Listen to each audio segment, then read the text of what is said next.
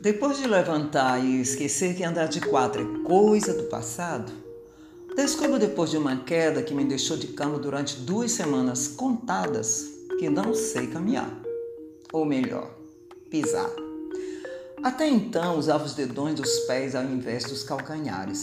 Quem disse que a gente não aprende a se levantar depois das quedas?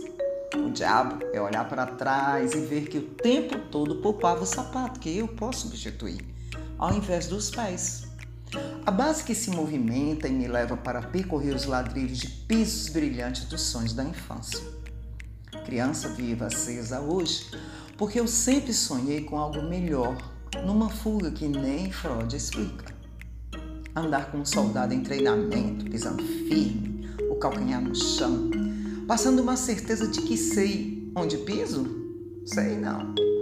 Percebo agora, beirando as sete dezenas de vida terrena na atual roupagem que nada sei, que as pernas são para pular e meu transporte físico para situações diversas.